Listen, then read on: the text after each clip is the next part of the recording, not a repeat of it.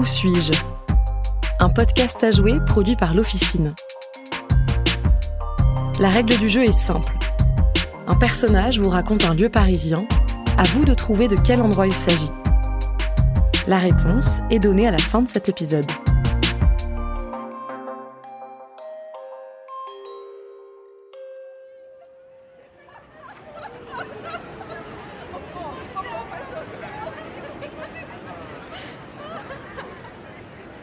C'est un drôle d'endroit.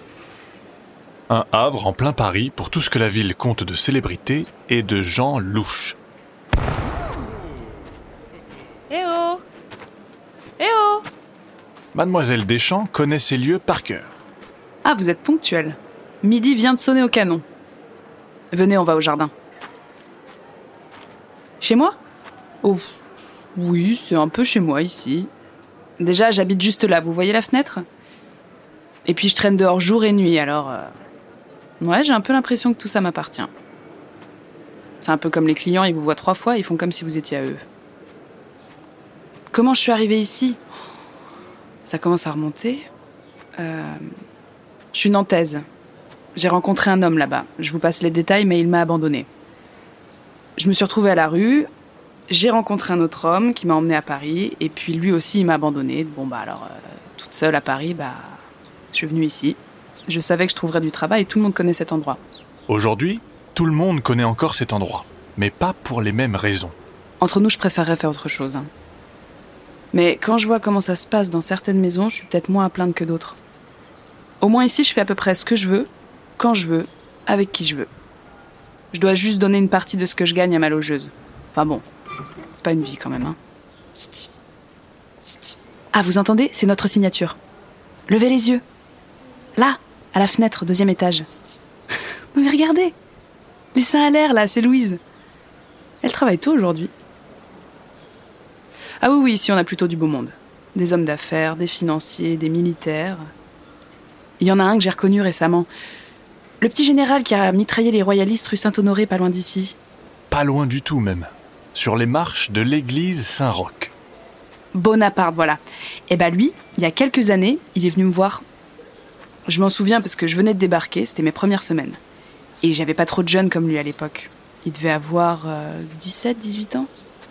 J'étais sous les arcades, là-bas. Il faisait froid, je cherchais un type pour finir ma soirée. Et lui, il me dévisageait depuis un moment. Alors j'ai commencé à lui parler, je sais plus trop ce qu'on s'est dit. Je sais juste que quand je lui ai proposé d'aller chez lui, il m'a répondu Pourquoi faire? Bon, bah alors je lui ai brièvement donné quelques indices, et puis il m'a emmené. Pour le reste, euh, tout ce que je peux vous dire, c'est qu'il avait jamais encore mitraillé avant. Bonaparte est revenu régulièrement ici, mais il a changé de compagnie. Il s'est joint au club des Jacobins, qui avait leur quartier général au café Corazza, au bord des jardins. Pendant la Révolution, cet endroit est l'un des creusets politiques et intellectuels de Paris. C'est devant l'un de ces cafés que Camille Desmoulins, membre du club des Cordeliers, harangua la foule le 12 juillet 1789 pour lui faire prendre les armes. À la fin de son discours, il saisit d'ailleurs une feuille d'arbre du jardin et annonça que le vert de l'espoir serait la couleur de la révolte. Eh bien non. Ce sera finalement bleu, blanc, rouge. Les cibles les plus faciles, c'est ceux qui sortent des salles de jeu. Il y en a plein dans les étages. Soit ils ont gagné et alors ils ont de l'argent à dépenser et de l'amour plein les yeux. Soit ils ont perdu et ils doivent vite oublier. Quelques verres dans un bistrot et c'est réglé. Financier, joueur, rien d'étonnant à ce que cet endroit accueille quelque temps la Bourse de Paris, en 1808, avant qu'elle ne s'installe plus tard au palais Brognard, à quelques centaines de mètres d'ici. Mais bon, on peut parler d'autre chose. Hein. C'est quoi votre truc? Parce qu'il y a tout ici, vous savez. Si vous avez le temps, vous devriez rester ce soir. Il y a un spectacle incroyable au théâtre. Un couple tout poilu qui s'accouple sur scène. Et alors ils font ça comme des animaux. Il faut voir la fille quand elle monte sur le bonhomme. Vous l'aurez compris, le lieu que l'on cherche est, à la fin du XVIIIe siècle, propice à la débauche. C'est pourtant le très sérieux cardinal Richelieu qui le fit construire en 1628 pour se rapprocher du Louvre où demeurait le roi. L'ensemble devient ensuite la propriété de la famille d'Orléans, une branche de la famille royale. Le duc Philippe d'Orléans se lance dans une grande affaire immobilière, il fait construire des nouveaux bâtiments au bord des jardins qu'il loue à des cafés, des boutiques et des théâtres. Le palais devient ainsi un haut lieu de la vie parisienne. D'autant que la police n'a pas le droit d'y entrer. Privilège royal. Les activités illicites peuvent donc prospérer, prostitution en tête. Cette sorte de tradition libérale se poursuivra même après la Révolution.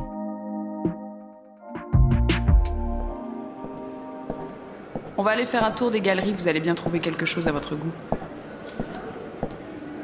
Ah là, c'est euh, la boutique de Curtius. Il fait des statues de cire. Robespierre, Rousseau, plein de gens. En 89, on est venu chercher la tête de Necker pour la promener dans tout Paris. Pas la vraie, hein, celle en cire. Le vieux Curtius est mort et c'est la petite Marie qu'on voit là, son ouvrière, qui a repris l'affaire. Et la petite Marie, comme elle l'appelle, est très douée. Elle épousera bientôt un certain monsieur Tussaud et s'installera à Londres où elle ouvrira son propre cabinet. Ici, c'est le café de Chartres. Regardez-moi tous ces hommes d'affaires. Eux aussi se croient chez eux. Eux qui jouent aux dames, euh, lui qui lit le journal. Celui-là, là, qui mange son petit pain. Ils ont pas de maison ou quoi? On ne joue plus aux dames ici. Et on n'y mange pas seulement des petits pains. C'est maintenant un restaurant étoilé qui a remplacé ce café. Le Grand Véfour. Ah, regardez l'attroupement devant la vitrine. Bon. Le soir, quand il y a du monde devant une boutique, c'est qu'il y a une collègue qui travaille derrière. Mais à cette heure-là, c'est qu'on est devant le restaurant mécanique. C'est assez incroyable. Vous voyez? Pas de serveur. Vous notez votre commande sur un papier, vous le posez sur la table ronde en forme de colonne. Et c'est une espèce de mécanisme qui la fait descendre à la cave et elle remonte avec tous vos plats dessus. Des tables rondes En forme de colonne Un peu comme celles qu'on voit aujourd'hui à l'entrée de cet endroit. Vous aimez lire? Non, parce qu'ici vous allez être servi. Il doit y avoir euh, 15 libraires au moins. Ce sont plutôt les créateurs de luxe qui occupent les boutiques aujourd'hui. Allez, je prends un livre au hasard. Justine ou les malheurs de la vertu, Donatien de Sade. Ah. Bon, un autre. Almanach des demoiselles de Paris. On doit être chez un libraire spécialisé. Tiens, il faudrait que je regarde si je suis dedans.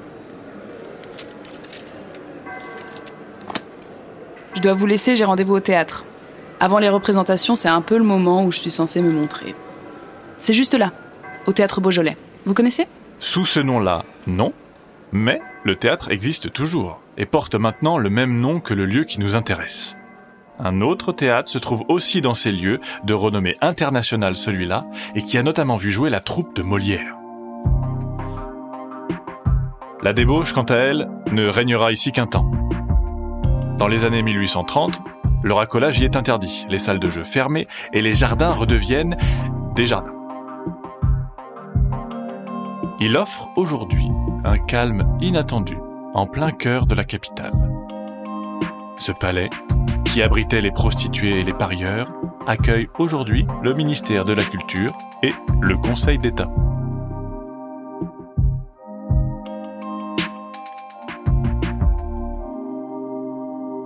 Le lieu que l'on cherche aujourd'hui est le Palais Royal.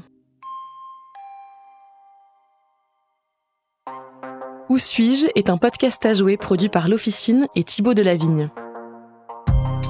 Auteur Mathieu Bardot. Réalisateur Louis Coutel.